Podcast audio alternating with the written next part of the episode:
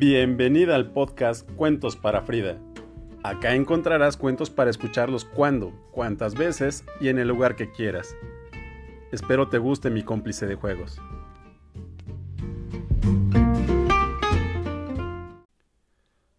Murmullos bajo mi cama, de Jaime Alfonso Sandoval y Cecilia Varela.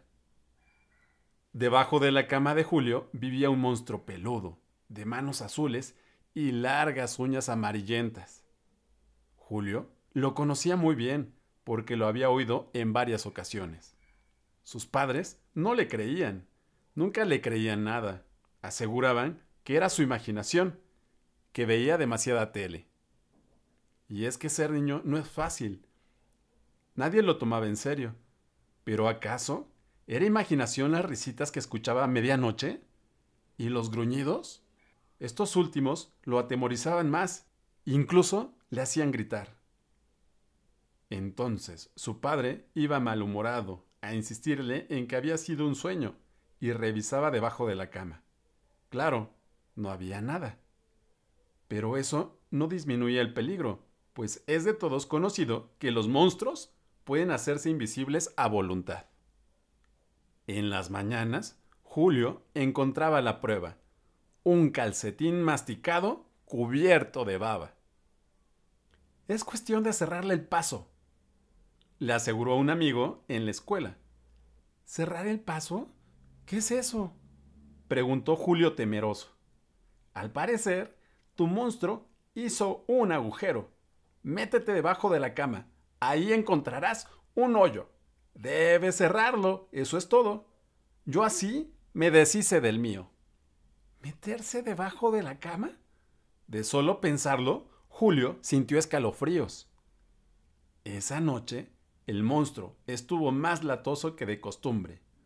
Hubo murmullos, rasquidos e incluso algunos silbidos. Estaba llegando demasiado lejos. Fue imposible conciliar el sueño con tanto ruido.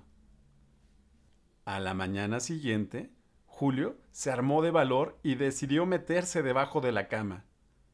Como previó su amigo, encontró un agujero negro y fétido asomó con cuidado la cabeza. Lo que vio lo dejó impresionado. Del otro lado había una habitación, bastante fea, por cierto. Una chimenea de piedra iluminaba grandes cuadros con retratos de personas de tres cabezas. Había lámparas con calaveras y murciélagos de juguete colgando del techo. Julio no pudo evitar exclamaciones de sorpresa y algo de risa por lo ridículo del lugar.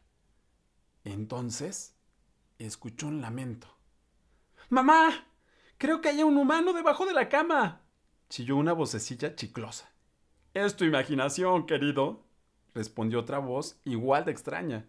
Los humanos no existen. Estoy seguro, insistió la vocecita. Está debajo de la cama. Puedo oírlo, mamá. Me da miedo. Te cayeron mal los gusanos de la cena, por eso tienes pesadillas. El pequeño monstruo se enojó. Sus padres nunca le hacían caso, pero estaba seguro que debajo de la cama había un humano. Lo había oído. Decían que era su imaginación, pero ¿acaso era imaginación los ruidos y las risas? Decían que leía demasiados cuentos de humanos y otras criaturas desagradables. Uf, nunca le creían. Y es que ser un pequeño monstruo no es fácil. Colorín colorado, este cuento se ha acabado.